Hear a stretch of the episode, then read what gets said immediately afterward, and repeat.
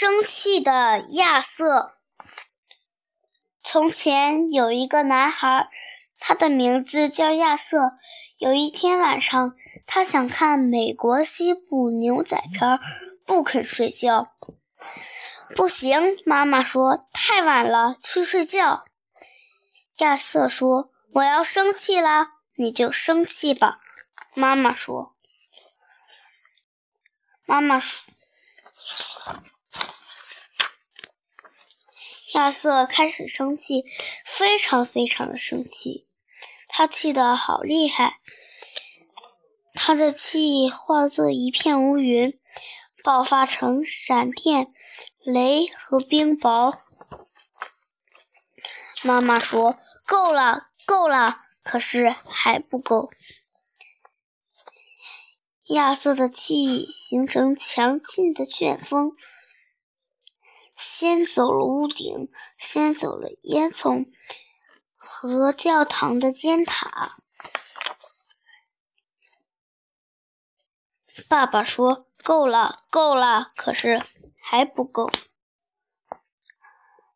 亚瑟的亚瑟的气转为台风，把整个城市扫进大海里。